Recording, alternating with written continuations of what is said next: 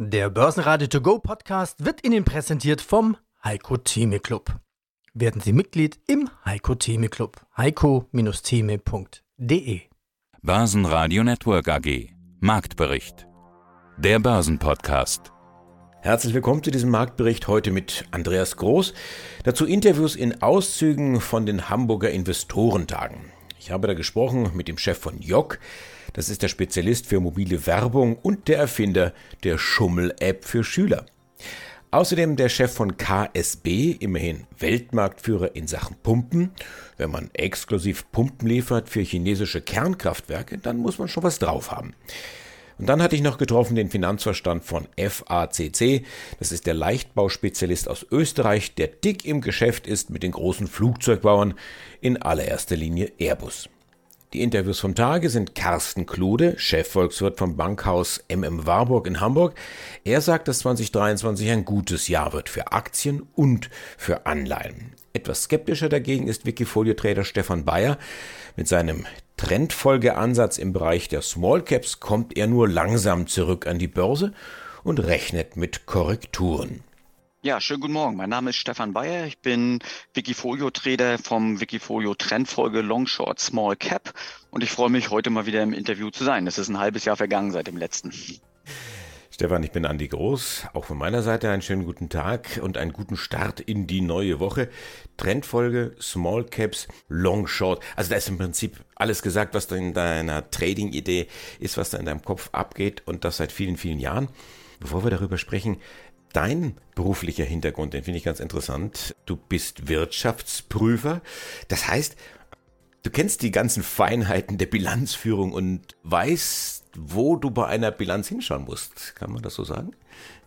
Ja, das kann man so sagen. Wobei ich muss das richtig stellen. Ich bin nicht Wirtschaftsprüfer, weil das ist ja ein, ein, Berufstitel in Deutschland, wo man eben eine Prüfung zum Wirtschaftsprüfer machen muss. Aber ich habe den größten Teil meiner beruflichen Karriere in renommierten Wirtschaftsprüfungsgesellschaften gearbeitet und war auch lange bei einer großen Wirtschaftsprüfungsgesellschaft eben als Projektleiter tätig. Und ja, insofern, ja, kann ich sagen, ich weiß, wo man in einer Bilanz hingucken muss. Das ist ja auch die erste große Säule in meinem Handelsansatz. Der Handelsansatz besteht ja aus drei Säulen und die erste Säule ist eben eine fundamental analytische Säule, wo ich anhand von ungefähr 30 bis 40 verschiedenen Kennzahlen versuche, Unternehmen zu identifizieren, die aus einer fundamental analytischen Perspektive attraktiv sind. Wie lautet jetzt dann deine Strategie? Auf welche Trends setzt du, auf welche Branchen? Und natürlich dann angeschlossen der Gedanke, wo bist du dann eher vorsichtig, wo du sagst, na, das könnte jetzt zu heiß gelaufen sein. Ja, Branchen habe ich gar nicht immer so im, im Fokus, sondern das sind eher Einzelunternehmen, die ich im Fokus habe. Und wie gesagt, für die analysiere ich die Geschäftsberichte und habe eine Longlist, in der sind so 80 Unternehmen ungefähr drin. Und diese 80 Unternehmen, die sind dann eben nach diesen fundamentalen Kennzahlen, sind die sortiert. Das sind ertragswirtschaftliche Kennzahlen wie Wachstumsraten für Umsätze, Wachstumsraten für Grossmarge, EBITDA-Marge aber auch Renditekennzahlen, ja, die Rendite auf das eingesetzte Kapital bis hin zu Cashflow-Liquiditätskennzahlen. Diese Liste, die habe ich in Excel und danach kann ich jetzt sortieren. Und dadurch finde ich die Unternehmen, die komparativ besser sind als die meisten anderen in dieser Liste. Mhm. Und wenn die dann eben ein charttechnisches Signal aus prägen, dann werde ich die kaufen. Da gibt es gar nicht so viele, um ehrlich zu sein. Also wenn wir von relativer Stärke reden, dann sage ich, das ist jetzt keine feste Kennzahl, aber das ist eine, wo ich mich indikativ dran leiten lasse, dann ist das, dass ich ein Unternehmen suche, was auf einem Einjahreshoch ist und was seit dem Tief mindestens 100% Rendite schon gemacht hat. Und davon gibt es zurzeit nicht viele. SMA Solar ist so eins, Elmos ist so eins, PNE ist so eins. Aber ansonsten gibt es davon gar nicht so viele. Und insofern habe ich zwar meine fundamentale Watchlist, aber die haben alle noch keine charttechnische Ausprägung. Und aus dem Grund bin ich eben da noch nicht so stark investiert. Der DAX war am Rosenmontag im Niemandsland unterwegs und schloss unverändert bei 15.478 Punkten. Fehlende Impulse aus den USA wegen des börsenfreien President Day und der fehlende Elan wegen des wilden Faschingstreibens mögen Ursache genug sein. Vielleicht zählt der DAX ja tatsächlich zur Gattung der Faultiere. Ebenso wie Euro-Dollar, auch dort Bewegung erst in der zweiten Nachkommastelle. Mein Name ist Carsten Klude, ich bin Chefvolkswirt bei MM Warburg Co. in Hamburg und hier zuständig auch für die Vermögensverwaltung.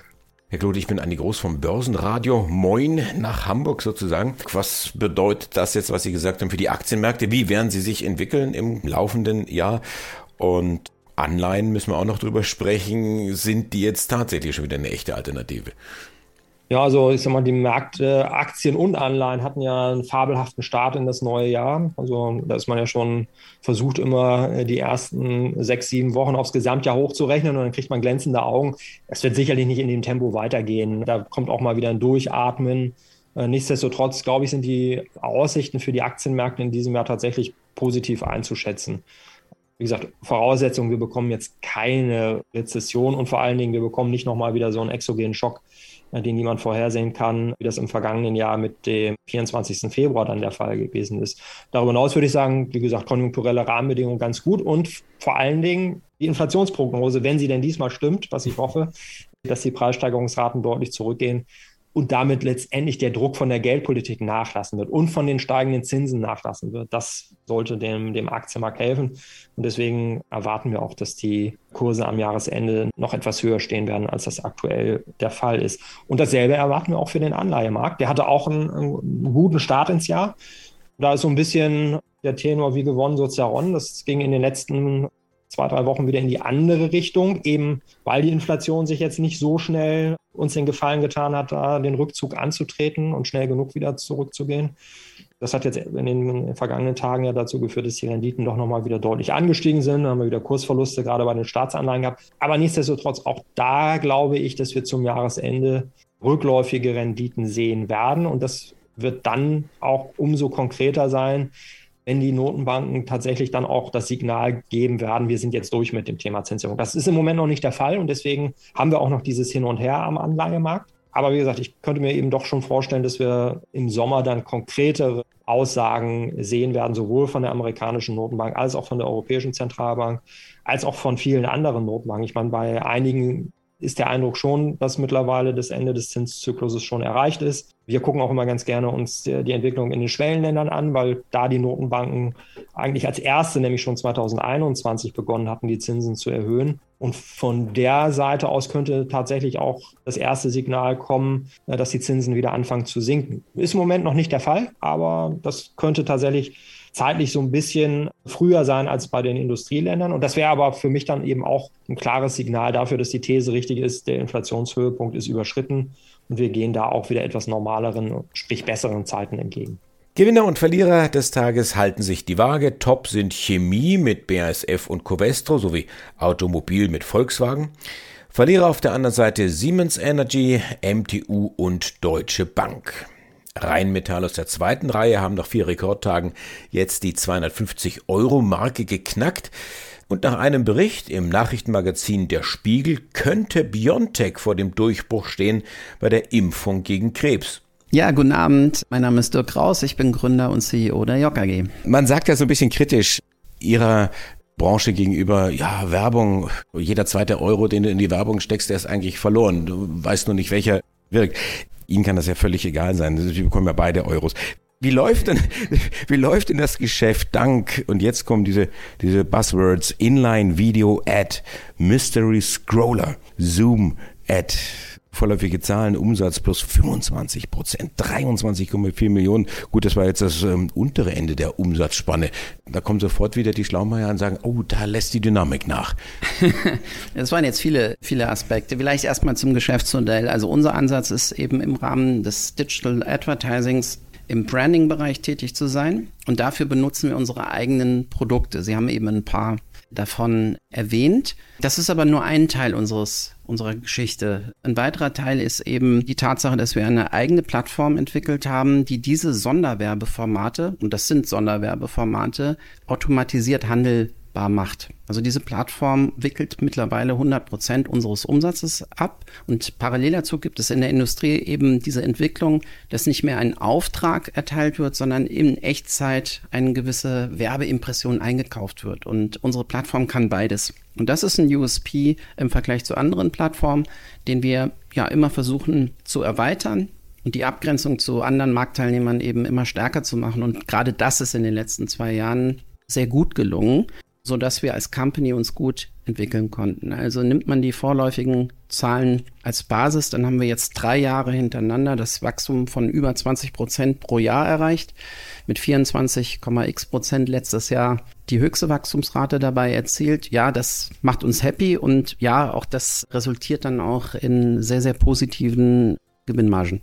Und trotzdem Werbemarkt relativ labil. Andere haben da irgendwo Probleme, Sie offensichtlich nicht. Aber nochmal, nachlassende Dynamik sehen Sie nicht.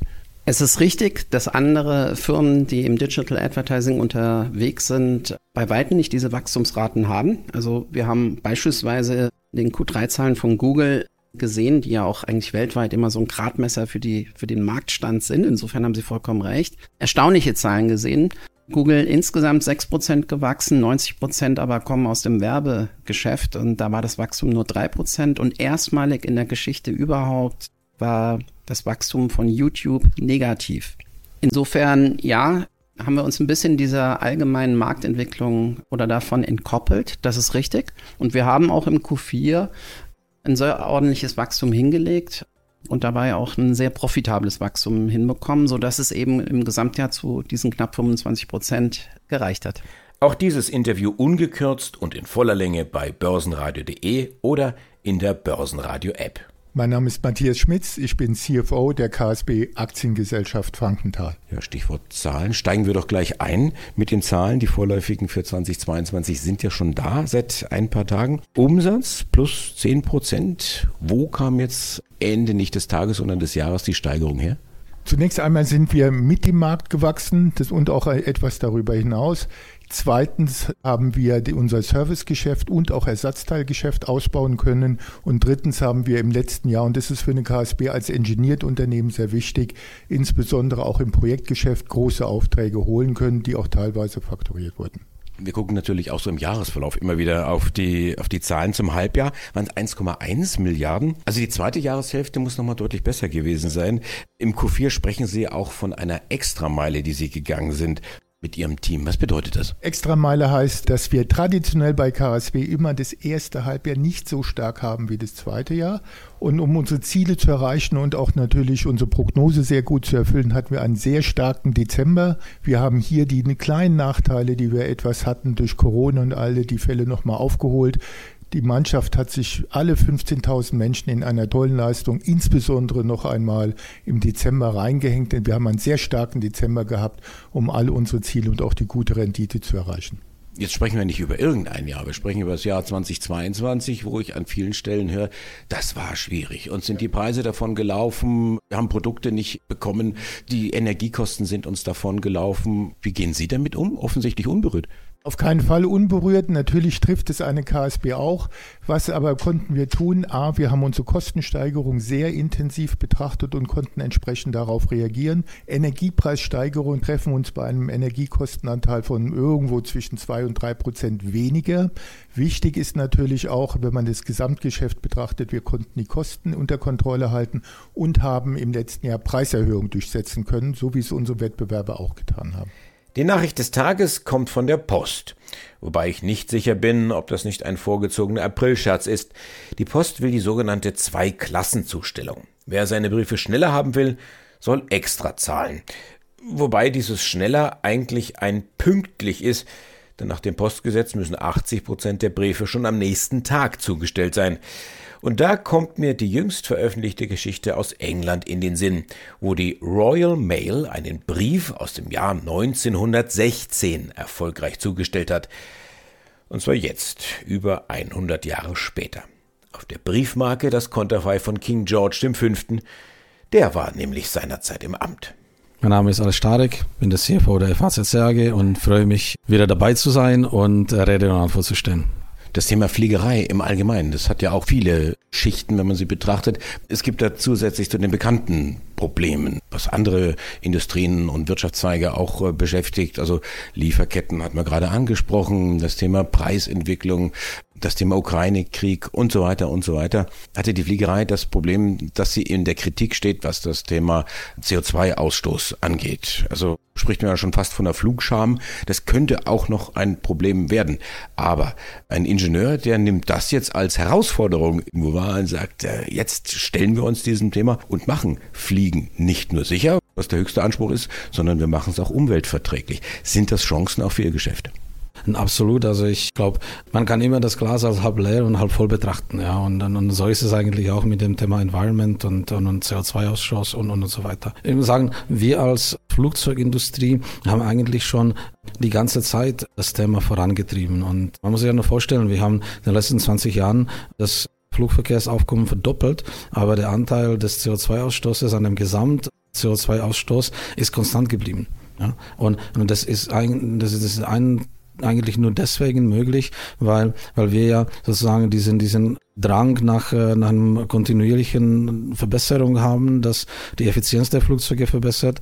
Nicht nur alleine durch unsere Projekte und Produkte, weil, weil, weil unsere Leichtbauprodukte ja signifikant dazu beitragen, dass die Effizienz der Flugzeuge steigt. Sei es einfach Gewicht, sei es die Aerodynamik der Flugzeuge, die wir, die wir durch unsere Produkte verbessern können.